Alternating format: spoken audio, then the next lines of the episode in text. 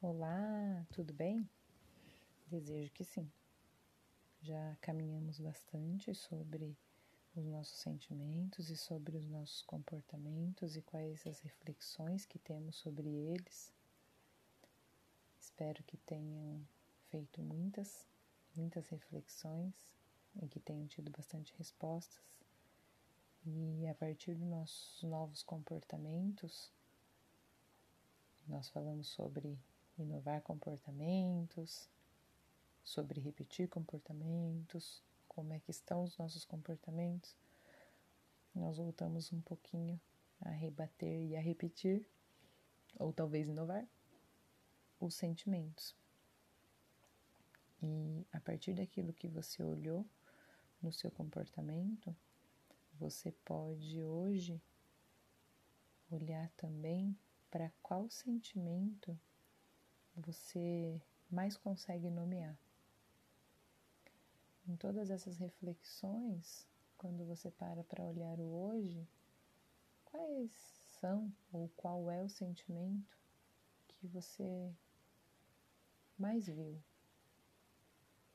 Por que é ele que mais aparece em você? Por que esse sentimento está tão evidente em você? Qual é o convite que esse sentimento está fazendo? Talvez ele venha estampar para você algo que seja importante de ver, algo que seja importante você olhar.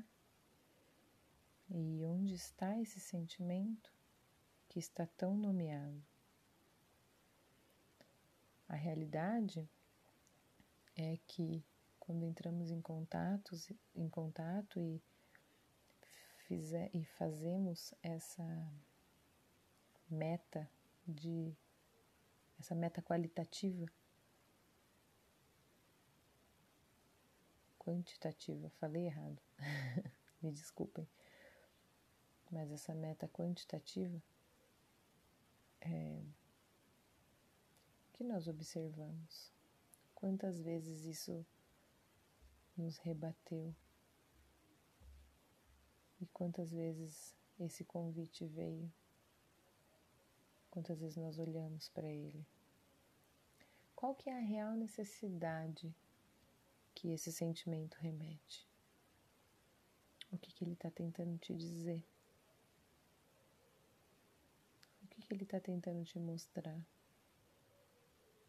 Por que, que ele está aí? O que, que você tem que aprender com ele? Ou que você tem que desaprender com ele? Para onde será que ele te leva? E para saber muitas vezes para onde ele quer nos levar, nós precisamos fazer uma associação desse sentir. Além de saber o que ele é, né, dar um nome para ele, precisamos também olhar qual parte do nosso corpo ele se encontra. Eu falo sempre que às vezes a busca, o portal que nos leva para o lugar onde a gente está buscando é essa parte do corpo.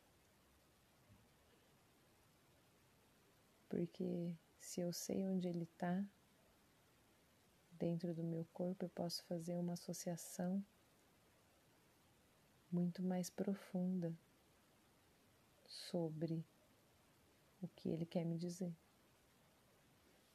Se eu não sei o caminho, muitas vezes, para onde é que ele vai me levar, ou para onde é que eu tenho que olhar, talvez se eu souber a que parte do corpo eu consigo sentir quando eu sinto aquilo, eu consiga saber também qual é a porta que está se abrindo, qual é esse portal. E aí, qual é a chave que eu tenho para entrar nesse portal? Porque a gente tem todas essas chaves. E às vezes a gente sabe onde está o portal. Porém, nós não vamos até ele. Ou nós nos negamos a abrir esse portal e olhar para dentro dele porque Existem momentos que a gente não quer olhar para aquilo. Tem pessoas que já me disseram que passaram uma vida sem olhar nesse portal. E que todas as vezes que tiveram sinais para olhar para isso, sinais para esse caminhar, negaram. Ou acharam que não era importante. Já ouvi alguns dizerem que tinham preguiça, que achavam que não tinha necessidade, que isso estava lá só para constar. Será que o seu portal do seu corpo tá só para constar?